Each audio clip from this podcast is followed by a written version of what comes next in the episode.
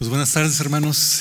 Ah, es un placer estar aquí junto con ustedes y tener el privilegio de traer la palabra de Dios ah, esta mañana, esta tarde. No sé qué son, mañana tarde. Son, son los dos, ¿verdad? Depende de dónde uno se encuentra.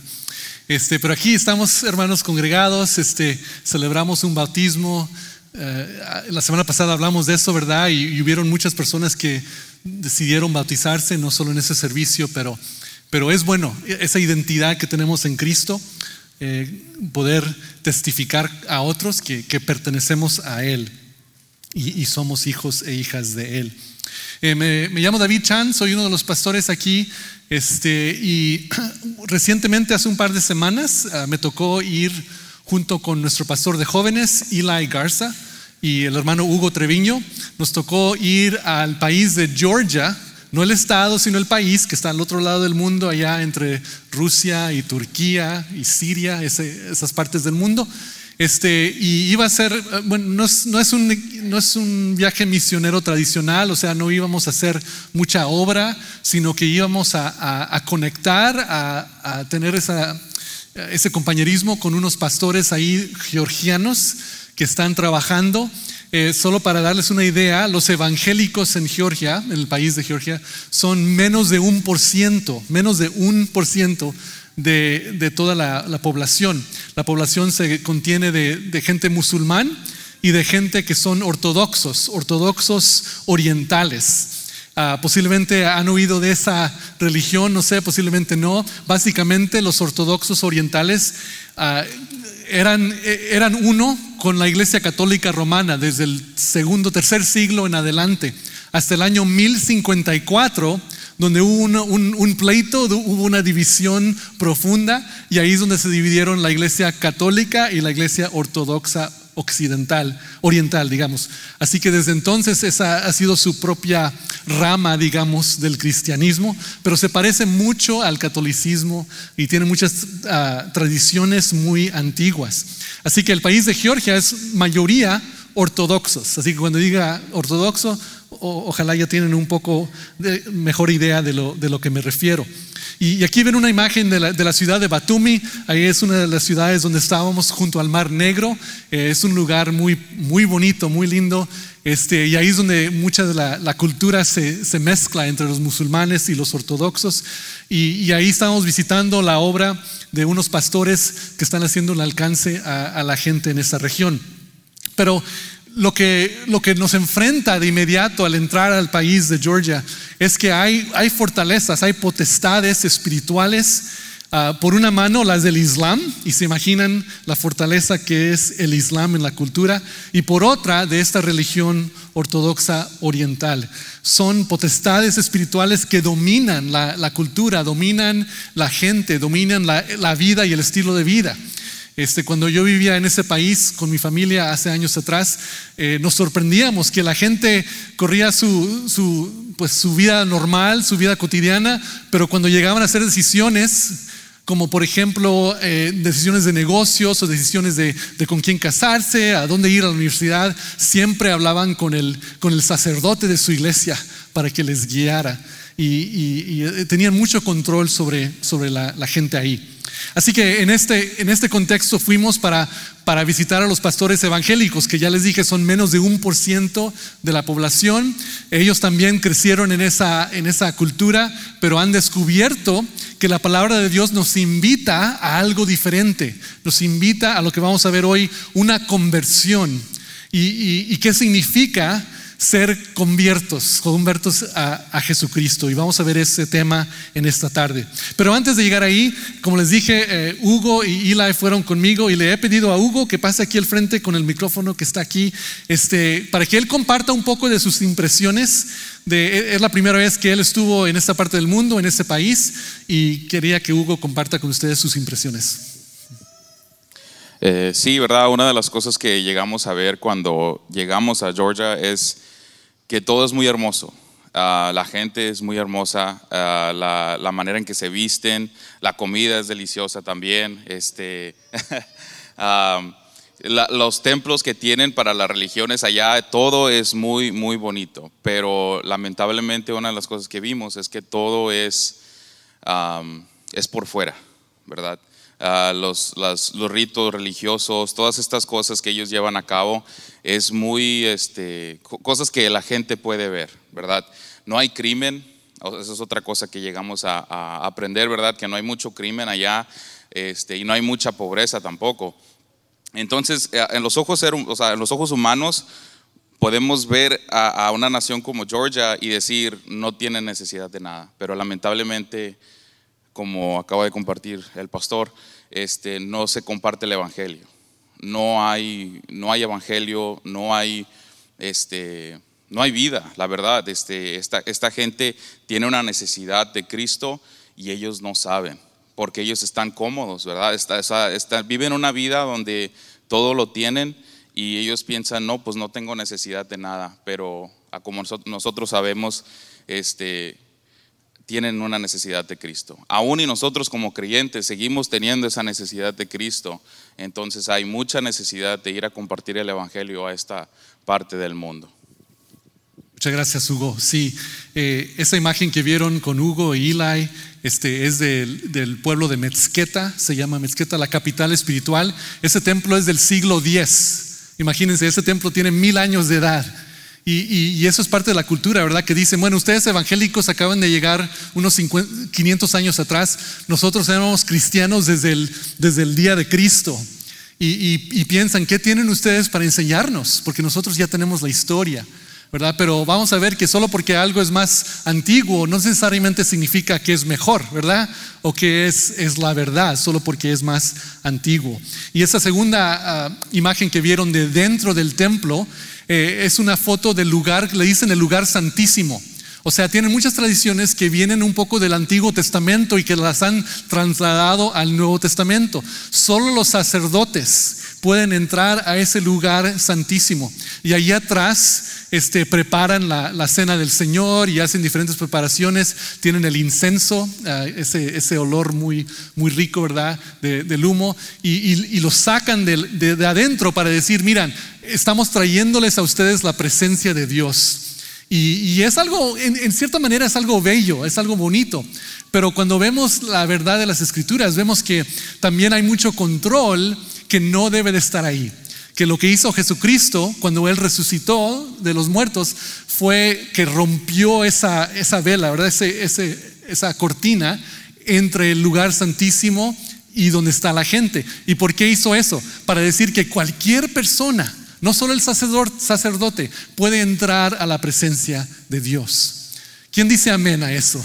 Qué buena noticia, ¿verdad? Que cualquier persona, tú y yo, no, importa la edad, la edad, no importa nuestra educación, no importa dónde, dónde venimos o qué hemos hecho, al llegar con un corazón contrito, cada persona es invitada a la presencia de Dios. Así que aquí en, este, en esta cultura de Georgia tienen este lugar santísimo y, dicen, pues para ustedes la gente, la gente normal, solo vengan al templo y es suficiente van a recibir la presencia de Dios y luego se van y viven sus vidas. Pero no hay un llamado a ser transformado, no hay un llamado a crecer como discípulos y seguidores de Jesús. Y por eso tenemos esa carga de llevarles el Evangelio como lo vemos en la palabra de Dios. Y como lo, dijo Hugo, Sí hay muchas cosas bellas en la cultura, pero está en la superficie, es, algo superficial. No hay cambio por dentro, no hay un gozo eh, que viene por dentro de conocer a Jesucristo. Y cuando los tiempos difíciles llegan, no hay esa esperanza, no hay, no hay esa conexión con el Espíritu Santo, no hay dirección de la palabra de Dios. Solo buscan lo que digan los sacerdotes y tratan de vivir acerca, eh, con, esa, con esa guianza en su vida. Pero al contraste, miren esta siguiente imagen. Conocemos al pastor Guía. Pastor Guía es uno de los pastores evangélicos que está ahí y aquí lo ven en esta foto con, eh, con unos niños dando un alcance. Ahora, este fue un día donde por un par de horas jugaron juegos y tuvieron eh, almuerzo y, una bendición para los niños. Ah, como 65% de los niños que vinieron aquí no vienen de la iglesia, eh, eh, vienen de otras ah, religiones diferentes, no, no, no se congregan normalmente, pero les invitaron a este evento para niños, sabiendo que al final, como lo ven aquí en la foto, él les iba a compartir una historia de la Biblia. Y el pastor guía lo que ha hecho es, ha, creado una situación donde se puede alcanzar una persona a otra de corazón a corazón en una manera muy sencilla, ¿verdad? Sin tener tanta religión para tratar de, ofrecerle a la gente. Y le está ofreciendo la palabra de Dios, le está ofreciendo la oportunidad a convertirse. Y vemos en el pastor guía alguien que se ha convertido, alguien que cruzó de un sistema a otro y vemos que en esa conversión resulta muchas cosas muy, muy buenas que vamos a ver aquí brevemente. Uh, pero pensemos en esta palabra conversión. ¿Cuándo, las, ¿Cuándo, es la última vez que han pensado en esta palabra? ¿Qué significa ser un, un converso? ¿Verdad? ¿Converso? Converto. Converso, gracias, sí. ¿Qué significa ser un converso? ¿Verdad? Y pregúntese a sí mismo, ¿soy un converso? Y si soy converso, pues de qué a qué. Todos deseamos una conversión, digamos, de más viejo a más joven, ¿verdad? Todos nos gustaría una conversión así. A todos nos gustaría una conversión de la vida que tenemos a una vida más saludable, ¿verdad? Yo estoy pensando que, que ah, sería mejor tener un, un, ritmo de ejercicio, una alimentación más saludable. Queremos esa conversión, pero, pero muchas veces lo que nos nos uh, mantiene atrás es nuestras, nuestros hábitos, ¿verdad? Nuestros hábitos son difíciles de romper. Todos queremos una conversión de pobre a rico. ¿Quién no, ¿Quién no quiere eso, verdad? Todos queremos conversión de cierto tipo en nuestras vidas, ¿verdad? Queremos esa conversión también que la, que la palabra de Dios nos, nos, invita. Queremos una conversión de, de, ser, de ser pecadores en nuestra carne, ¿verdad? Que de siempre caer en la misma tentación, de siempre caer eh, en los mismos hábitos negativos. Y queremos una vida victoriosa, una vida espiritual. Yo pienso que toda la humanidad quiere conversión. Así que, ¿qué nos detiene? ¿Por qué no, eh, ¿por qué no está el mundo lleno de gente que ha experimentado una conversión. Pues lo que vemos aquí en, el ejemplo de Georgia es que una de las razones es que hay uh, muchos sistemas que están compitiendo y diciendo, mira, esa es la manera, esa es la manera, este es el sistema que tú te debes de tomar. ¿Y cómo puede ser, en este ejemplo, que dos sistemas tan diferentes, el cristianismo ortodoxo y el cristianismo del pastor guía, más relacional, así como lo hacemos nosotros, con discipulado para todos, etc. ¿Cómo puede ser que dos sistemas tan diferentes pueden llamarse cristianismo? ¿Verdad? ¿Cómo sabemos cuál es el correcto? Yo pienso que una de las maneras de ver cuál es la verdad es preguntar, pues, ¿cuál resulta en conversión? ¿Cuál sistema en realidad está ayudando a una persona a cambiar y ser más y más como Cristo? Veamos la palabra de Dios y ver qué nos dice el texto de hoy. Uh, va a estar aquí en la pantalla, pero si quieren también abrir ahí sus Biblias en Lucas 5, Lucas capítulo 5, que viene estando en el Nuevo Testamento. Vamos a leer de los versículos 33 al 39. Lucas 5, 33 al 39. Y basado en este pasaje de hoy, vamos a ver unos puntos acerca de la conversión. Y dice así, cierto día, algunas personas le dijeron a Jesús, los discípulos de Juan el Bautista ayunan y oran con frecuencia, igual que los discípulos de los fariseos. ¿Por qué tus discípulos están siempre comiendo y bebiendo? Jesús contestó, ¿acaso los invitados de una boda ayunan mientras festejan con el novio? Por supuesto que no, pero un día el novio será llevado y entonces sí ayunarán. Luego Jesús les dio la siguiente ilustración. Nadie quita un pedazo de tela de una prenda nueva y la usa para remendar una prenda vieja, pues la prenda nueva se, se arruinaría y el remiendo nuevo no haría juego con la prenda vieja. Y dice también versículo 37, nadie pone vino nuevo en cueros viejos, pues el vino nuevo reventaría los cueros el vino se derramaría y los cueros quedarían arruinados. El vino nuevo debe guardarse en cueros nuevos. Ni nadie que prueba el vino añejo parece querer el vino nuevo, pues dicen, el añejo es mejor. Que Dios bendiga la lectura de su palabra. Aquí vemos una escena muy interesante, ¿verdad? Si, si hemos estado siguiendo siguiendo aquí la historia, Viene después de la historia donde Jesucristo llamó a, Mateo para seguirle está llamando a sus discípulos y están notando, se están dando cuenta algunas personas, este Jesús es un rabí, es un, es un maestro espiritual, pero sus discípulos se comportan diferente que los otros discípulos de otros líderes religiosos. ¿verdad? Y, le preguntan, eh, oye Jesús, ¿por qué es que los discípulos de Juan el Bautista, ellos ayunan y oran con frecuencia? ¿Y por qué los discípulos de los fariseos también? Pero tus discípulos siempre están comiendo y bebiendo. Y aquí no, sé si notan aquí que, en cierta manera es un, insulto, ¿verdad? Están diciendo a Jesús, ¿qué tipo de líder religioso eres? Porque mira, tus discípulos son festejeros, ¿verdad? Siempre están comiendo y bebiendo y no son religiosos, no están ayunando y orando con tanta frecuencia. Ah, ¿Por qué se molestaban algunas personas? Que los discípulos no ayunaban. Ahora, el punto de esta historia, lo que vamos a ver aquí, es que no es, no es hablando del ayuno. No, no, aquí no, no vamos a ir en los detalles de cuándo debe uno de ayunar y cómo, etcétera. Ah, lo que sí sabemos es que en el Antiguo Testamento Dios sí le, comandó a, su pueblo a ayunar un día al año y, iba a ser un día muy especial. Pero los fariseos habían diseñado un sistema más, más eh, complejo donde ellos ayunaban dos veces por semana. Y si uno no lo hacía, pues como que, ah, pues no es, no es buen seguidor de Dios si no está ayunando dos veces por semana. Pero esa ni, ni siquiera había sido principalmente ah, la instrucción de Dios. Pero bueno, pero el punto, como les dice, no, no es el ayuno. El punto de este pasaje es que Jesucristo les, está, les va a decir, mira, ustedes tienen que elegir entre dos sistemas. Necesitan elegir entre dos diferentes caminos. El primero es el sistema del hombre de cierta religión o filosofía o actitud. Y en este caso, pues era el sistema de los fariseos. Ellos tenían un sistema religioso, mucho como los ortodoxos de, Georgia, y, y, muchas leyes que cumplir y mucho control sobre la población. Y ese era el sistema que ellos habían diseñado. Ahora, posiblemente inició con una buena intención, ¿verdad? Ah, queremos ayudar a la gente a seguir a Dios y, vamos a crear esas estructuras para que ellos sigan a Dios con fidelidad y, efectivamente.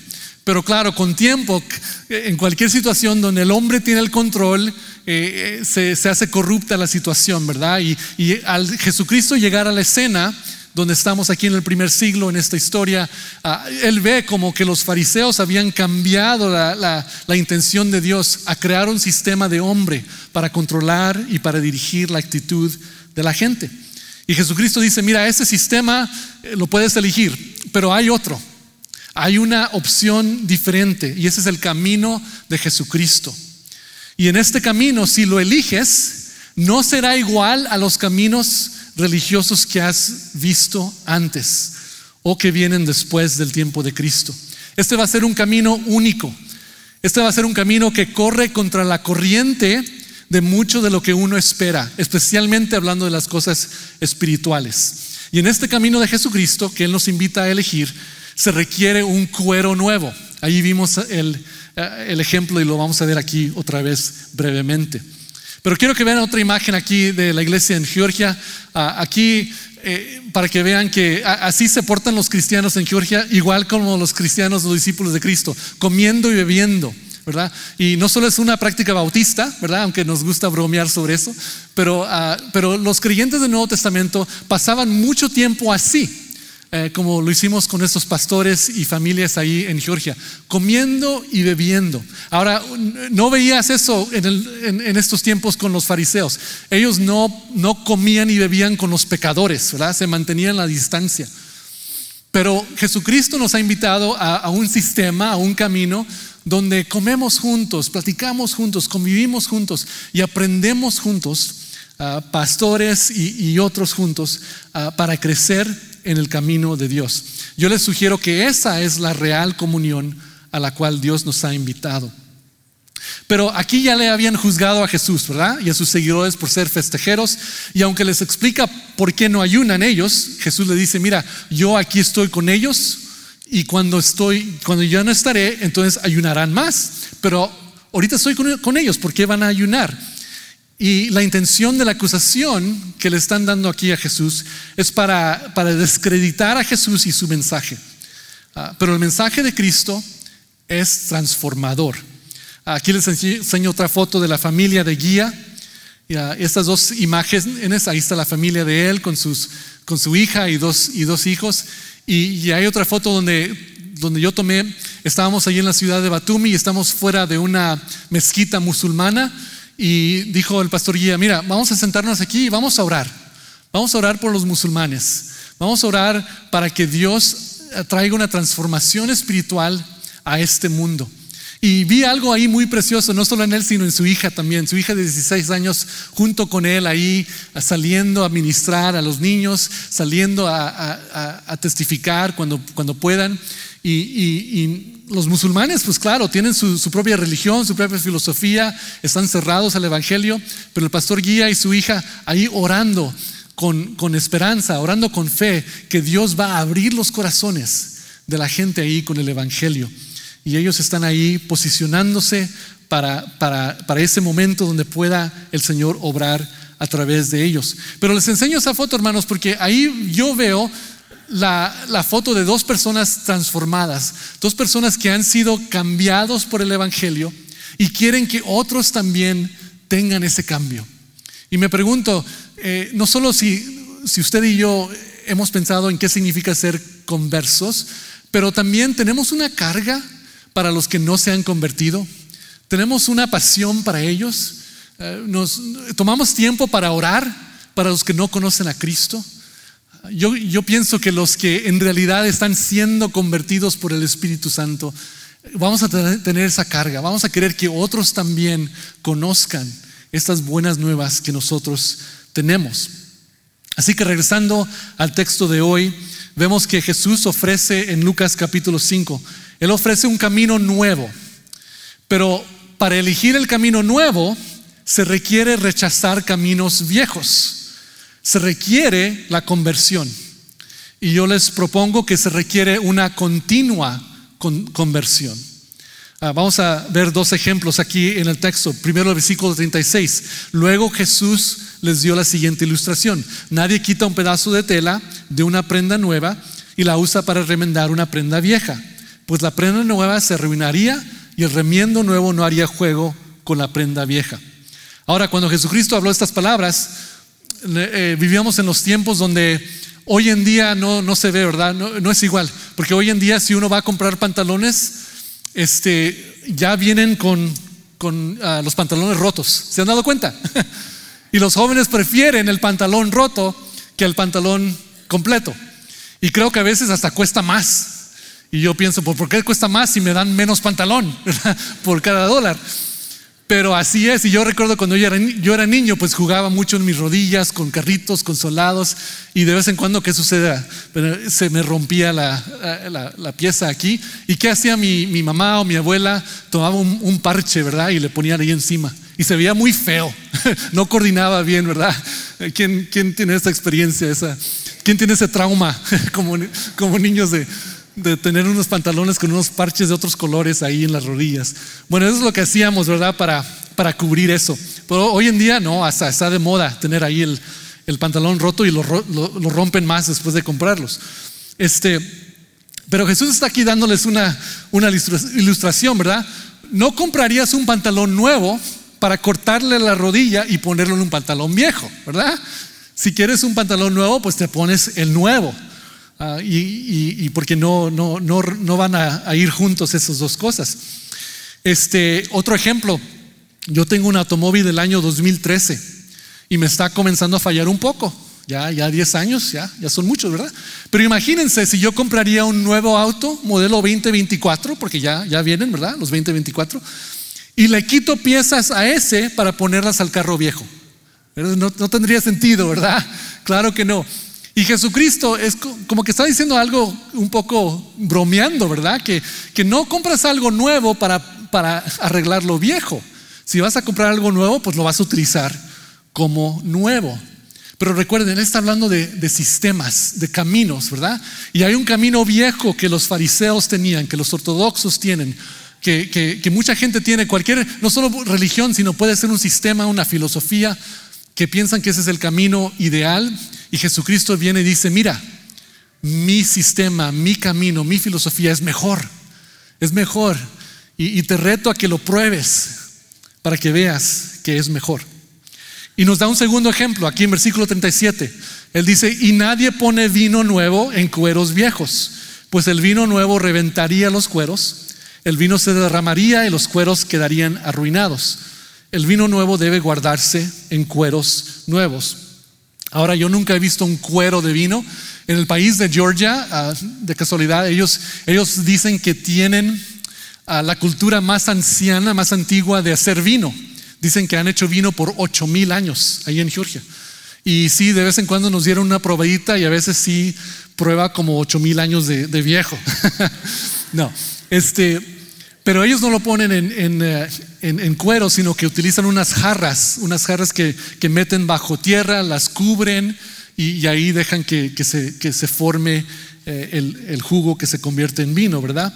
Este, así que el vino ha estado en, la cultura, en la civilización por, miles de años, por toda la tierra. Y Jesucristo aquí nos da un ejemplo, ¿verdad? Que, bueno, alguien no va a poner un, un vino nuevo en cueros viejos porque se reventaría el cuero viejo.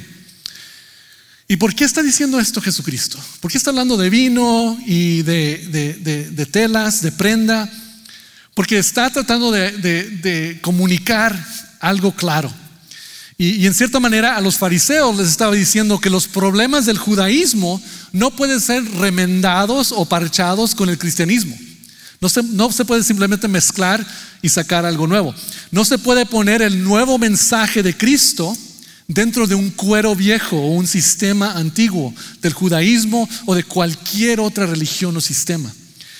Dice Jesucristo que su camino es un camino completamente nuevo y se requiere una conversión para entrar en ese camino.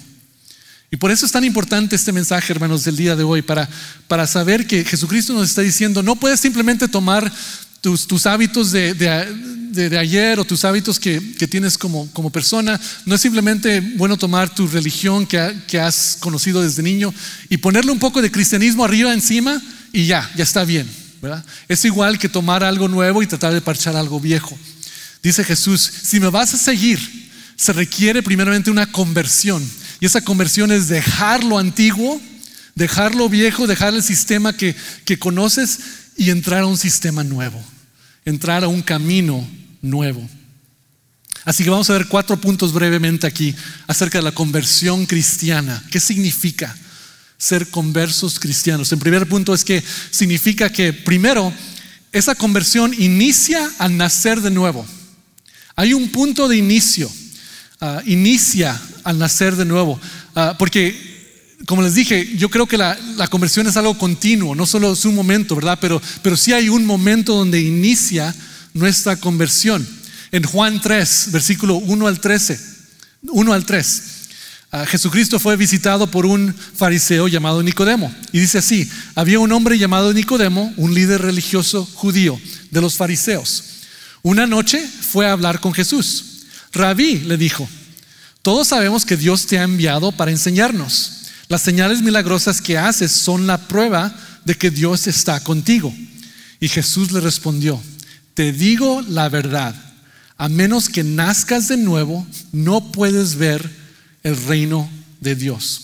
Así que la conversión primeramente requiere nacer de nuevo. E-, esa, no es una frase que nosotros inventamos, ¿verdad? Es una frase que el Señor Jesucristo nos dio directamente. Y claro, hay un misterio ahí que qué significa nacer de nuevo. Nicodemo y Jesús hablan acerca de eso, pero básicamente significa una conversión, una transformación interna, una transformación del espíritu, un cambio donde nos arrepentimos de nuestros pecados, nos arrepentimos de nuestra manera, de nuestra dirección, de nuestra voluntad y decimos, Señor Jesús, yo quiero tu dirección. Yo quiero que tú seas mi Señor y mi Dios. Yo quiero caminar en tus caminos y me rindo completamente. Ese es el primer paso, la conversión. No, no podemos ganarla, no podemos hacer cosas espirituales o religiosas para, para entrar en esa conversión, es solo rendirnos. rendirnos al amor de Dios en Jesucristo. Qué, qué bendición, ¿verdad? Que es tan fácil entrar a esa conversión, que por el sacrificio que hizo Jesús en la cruz y porque resucitó de los muertos, Él nos ha dado la entrada, ha abierto la puerta al camino de Dios para cada uno de nosotros. Así que la conversión comienza con el nacer de nuevo y el nacer de nuevo es rendirnos a Jesucristo como nuestro Señor y Salvador. Pero como les dije, no, no, no, termina ahí la conversión, no solo es un punto, un momento en nuestra vida, porque claro, necesitamos crecer, necesitamos continuar a, a desarrollarnos espiritualmente. Ahora, dejemos claro una cosa, ah, cuando aceptamos a Cristo como nuestro Señor y Salvador, ya estamos justificados delante de Dios. Eso significa que nuestros pecados ya han sido perdonados del pasado, presente y futuro. Esas son buenas noticias, ¿verdad? Ya hemos sido justificados por completo y no hay nada que podemos hacer para agregar a esa justificación o para remover esa justificación. Pero me refiero a una continua, una continua conversión. Me refiero no a nuestra justificación, sino a nuestra santificación. El proceso de ser santificados es un proceso continuo. Es un proceso donde debemos seguir creciendo, seguir aprendiendo, seguir ah, ah, aprendiendo los caminos de Jesús y decir, bueno, yo quiero crecer y mejorar en eso. Así que me refiero a la santificación, no a la justificación. Así que ese, ese momento de nacer de nuevo somos justificados, pero nos invita a Dios a seguir creciendo, a seguir siendo santificados. Ah, no, no se les puse en la pantalla, pero quiero leerles Ezequiel 36, porque desde el Antiguo Testamento Dios, Dios ya había estado dando ah, palabras acerca de qué, qué, significaría una conversión, qué significa nacer, nacer de nuevo. Ezequiel 36, 26 dice así, dice Dios, les daré un corazón nuevo y pondré un espíritu nuevo dentro de ustedes. Les quitaré ese terco corazón de piedra y les daré un corazón tierno y receptivo. Pondré mi espíritu, dice Dios, en ustedes para que sigan mis decretos y se aseguren de obedecer mis ordenanzas. Qué bella palabra de Dios, ¿verdad? Que Él dice, yo les daré un corazón blando, un corazón tierno y pondré mi espíritu dentro de ustedes. Este es el sistema nuevo, el, camino nuevo que Dios estaba ah, profesando a través de Ezequiel y que Jesús vino y dijo, ya inicia ya inicia este camino nuevo donde el Espíritu Santo estará dentro de ti. Y Él es nuestro guía. Jesucristo es nuestro sacerdote. No requerimos a alguien más en ese lugar. Así que primero, la conversión inicia cuando nacemos de nuevo. Le pregunto, hermano, ¿ha nacido de nuevo?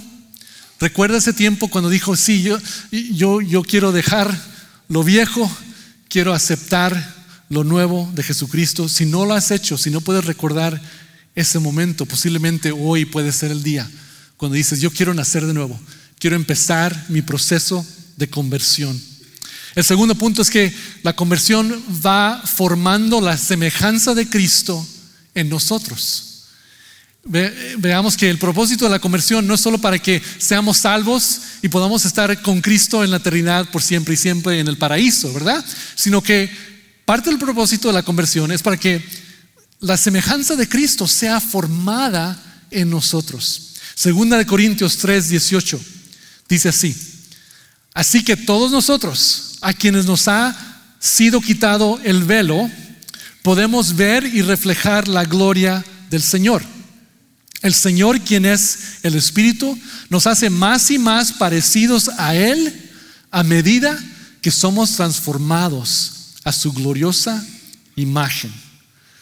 El propósito de ser convertidos y de continuar creciendo en esta conversión es para que la imagen de Cristo, la semejanza de Cristo, se vea más y más en nosotros. No se trata esto de, de, la más alta realización de mí, ¿verdad? No se trata de, de, ser lo mejor de que yo puedo ser, sino que se trata de, cómo puedo ser yo más y más como Cristo. Ahora, cada persona, cada uno de ustedes tiene una, un, ADN ideal o único, ¿verdad? Cada persona es, es única, es, es, individual y hay algo precioso de cada persona que tiene. Pero, Pero como Dios nos ha creado a cada uno de nosotros, lo mejor de usted va a ser cuando se somete a Jesucristo, cuando la, la, imagen de Jesucristo se ve a través más y más de cada uno de nosotros. Eso es lo que nos hace completos, eso es lo que nos hace uh, llenar el propósito que Dios ha, dado para cada uno de nosotros. Hermano, hermana, Dios quiere formar la imagen de Cristo en ustedes para que otros vean más de Cristo y menos de nuestra carne, menos de nuestras debilidades, menos de nuestras mañas, ¿verdad? Que tenemos. Así que ese es otro propósito de, la conversión, porque Dios quiere formar la semejanza de Cristo en nosotros. Y la tercera es que la conversión nos marca como gente diferente.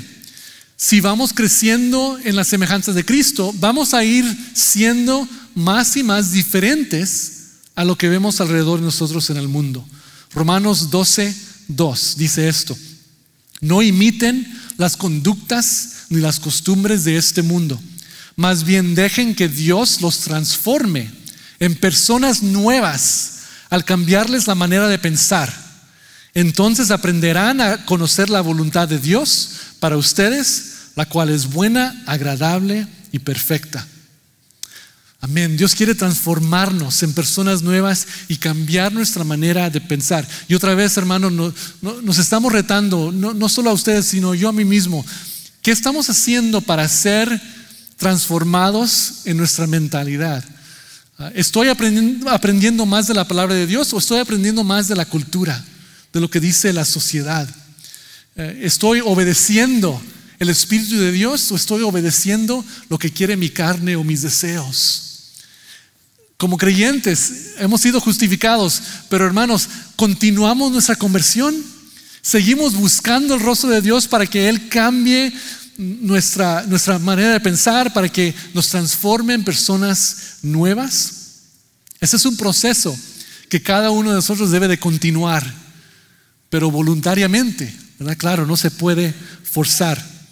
Y me hago la pregunta, ¿cómo soy diferente? Y en realidad soy diferente a otras personas. Es fácil para mí como un extranjero llegar a Georgia y ver al pastor guía y cómo él es diferente a los ortodoxos. En, primer lugar, pues se visten diferentemente, ¿verdad? Los ortodoxos tienen un vestido muy tradicional. Pero yo veo otras cosas en él. Yo veo un espíritu de oración, un espíritu de, amor, un espíritu de que quiere disipular y enseñar a otros en las maneras de Dios. Pero es un poco más difícil ver hacia adentro, ¿verdad? Y decir, ¿cómo somos diferentes? ¿Y somos diferentes o nos portamos igual? ¿Somos diferentes solo porque vamos al templo los domingos? Pero en Facebook o Twitter o Instagram nos portamos igual al mundo? ¿O en realidad somos diferentes? Si hemos sido convertidos y seguimos el proceso de conversión, seremos gente diferente. No se puede notar esa diferencia si actuamos con el mundo, pero también una cosa muy importante, no se puede notar la diferencia si no estamos en comunión con otros creyentes. Escúchenme bien, hermanos. Eh, vivimos en un tiempo donde el individuo es lo máximo, pero el Nuevo Testamento está escrito no para individuos, sino para grupos. Dice la palabra de Dios que somos familia, que somos cuerpo, que cada parte pertenece a los otros. Ay, caramba. No, yo pertenezco a mí mismo. Dice la palabra de Dios que cuando estamos en Cristo pertenecemos unos a otros. Así que si se quieren manejar mi carrito que se está cayendo, pues llévenselo. Pertenecemos unos a otros. Y yo me llevo el modelo 2023 que usted maneja, está bien. No, no, estoy bromeando. Pero ¿qué significa, verdad? En realidad, en, en, en práctica. Pues en práctica tenemos algo que llamamos grupos de crecimiento. Si usted solo viene a las 12.30, está bien, me alegro, pero venga a las 11 y participe en un grupo de crecimiento, un grupo más pequeño, donde pueden conocerse, pueden amarse, pueden orar unos por otros. Y ahí, hermanos, en nuestros grupos, en nuestra comunidad pequeña, es como vamos a notar si en realidad estamos creciendo espiritualmente o no. Vamos a rendir cuentas, ¿verdad? Vamos a decir, mira, fallé la semana pasada, le hablé muy mal a mi suegra, otra vez, y pido perdón, otra vez, pero ayúdenme hermanos, ayúdenme a cambiar. Viniendo a un templo así para celebrar, para adorar, es un paso muy bueno. pero vamos a, no vamos a continuar nuestra conversión si no lo hacemos en grupo familiar. Así que le animo, hermano, hermana, si no está conectado a un grupo familiar, hable con nosotros después del servicio. Ah, haremos lo mejor posible para introducirles a grupos. Posiblemente necesitemos comenzar nuevos grupos, ¿verdad? Para que no sean muy grandes y no se pierda la gente. Pero la diferencia se va a notar y vamos a poder, poder crecer en ser diferentes cuando vivimos con otros creyentes en manera cercana para que nos ayudemos a crecer. Saben que en el Nuevo Testamento la frase mi Señor, mi Señor Dios, solo ocurre una vez. Pero la frase nuestro Señor ocurre 53 veces. O sea, Dios ama a cada individuo, pero el cristianismo no es para el individualismo, el cristianismo es para una comunidad de creyentes que se conocen, se aman, se apoyan, se alientan, se retan unos a otros. Y si estamos en este tipo de comunidad, vamos a poder notar la diferencia de cómo vamos creciendo y avanzando en nuestra conversión. Y un último punto, hermanos, el cuarto punto que, tengo para ustedes esta tarde, es que la conversión es testimonio para otros. No solo es para nuestro bien, no solo es para, para participar en comunidad y para ser diferente, pero somos diferentes, ¿para qué? Para que testifiquemos al mundo que Cristo es mejor, que Cristo es el camino, la verdad y la vida. El mundo no va a simplemente buscar la iglesia, a buscar una Biblia por sí mismos. Van a tener que ver a alguien que ama a Dios imperfectamente, todos somos imperfectos, pero que ama a Dios, que se dedica a conocer al, Señor mejor, que se dedica a, a los caminos de Jesús, se dedica a una comunidad cristiana para vivir y crecer. Y ese testimonio es lo que atraerá a otros. Se han hecho estudios que cómo es que el cristianismo que Jesucristo hablaba aquí, Jesús comenzó con 12 seguidores, más algunos otros, ¿verdad? Muy pocos. ¿Cómo es que en tres siglos, en 300 años, fueron 12, 14, 15 seguidores de Jesús a ser la mayoría dentro del imperio romano? Dentro, para el tercer siglo los cristianos de Jesús, seguidores de Jesús, ya eran la mayoría de la población de todo el imperio romano. ¿Cómo lo hicieron? No tenían ah, maneras de internet para, comunicar el evangelio más rápido. No podían moverse muy, muy rápidamente, muy fácilmente. Habían barreras de cultura, de lenguaje. ¿Cómo lo hicieron, hermanos? Lo hicieron porque los cristianos se amaban y se ayudaban de una manera que los otros estaban observando y veían un testimonio que ellos querían. Así que nuestra conversión es testimonio para otros. Segunda Corintios 5:20 dice, así que somos embajadores de Cristo. Dios hace su llamado por medio de nosotros. Wow. Dios hace su llamado a la gente por medio de nosotros. Hablamos en nombre de Cristo cuando les rogamos vuelvan a Dios. Nuestra conversión inició al nacer de nuevo pero continúa, continúa al crecer en Cristo, continúa al, al crecer en comunidad cristiana, continúa para que seamos gentes marcadas como gente diferente, para que seamos testimonio para otros. Voy a invitarles a que ah, inclinen sus rostros brevemente y cierren sus ojos. Jesucristo en este pasaje nos invita a un cambio radical. La conversión no es, no es algo simplemente que añadas a tu vida, es un cambio radical. Y la conversión es algo que debe de continuar en nuestras vidas. Así que te pregunto hoy, ¿has recibido esa conversión? ¿Has nacido de nuevo? ¿Has dicho, yo he intentado tantos diferentes sistemas y filosofías y sé que no hay vida en ellos? Yo quiero la vida de Jesucristo. Yo quiero la vida eterna, yo quiero la vida de gozo y paz. Si quieres recibir esa conversión, si quieres nacer de nuevo en Jesucristo y nunca lo has hecho, levanta la mano ahí donde estás hoy y yo oraré por ti. Levanta la mano si quieres recibir esa conversión de Jesucristo en tu vida. Amén, amén. Gracias, pueden bajar la mano. Ahorita oraremos. Y hermanos, ustedes que ya han recibido a Cristo, que ya han iniciado ese proceso de conversión, pero posiblemente nos hemos detenido, ¿verdad? No, no seguimos cambiando, no seguimos creciendo. Si hoy en día quieres decir, yo quiero crecer, yo quiero ser más como Cristo, yo quiero ser diferente en realidad, pero no diferente solo para jactarme, sino diferente para que sea testimonio para otros.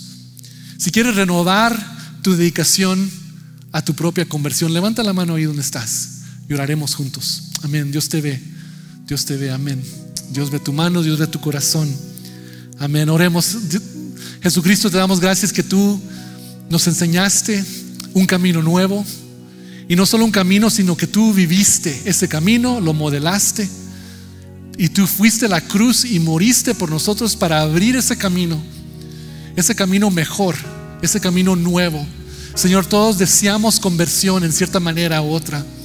Y te damos gracias que esta tarde algunos hermanos aquí levantaron la mano para recibir esa conversión, ese nacer de nuevo. Y te pido, Jesucristo, que que entres en sus corazones, que los transformes, que tu Espíritu Santo les llene, les cambie y les inicie un nuevo camino. Señor, que ellos se amarren de ti, Señor, se agarren de ti, que, que quieran crecer en tus caminos y que sientan más y más de tu presencia cada día de su vida, Señor. Gracias porque tú nos perdonas nuestros pecados y nos aceptas en tu familia sin condición. Así que gracias Padre que tú recibes a esas manos que se han levantado sin condición y, lo recibes a tus caminos nuevos. Y Señor, para nosotros que hemos sido creyentes ya por un tiempo, pero queremos renovar nuestra dedicación a ti, queremos ver cambios dentro de nosotros, Señor, queremos ver fruto. Señor, aquí recibe también, recíbenos. Nos postramos delante de ti, Señor. Pedimos que hagas una nueva obra en nosotros. Ayúdanos a tomar pasos intencionales para crecer, para leer tu palabra, para unirnos con otros creyentes, para orar, para, para seguir nuestro discipulado. Y Señor, queremos ser de testimonio para otros, que te amen también y te conozcan. Así que gracias Dios por lo que estás haciendo y por lo que vas a continuar a hacer. En el nombre de Cristo. Amén.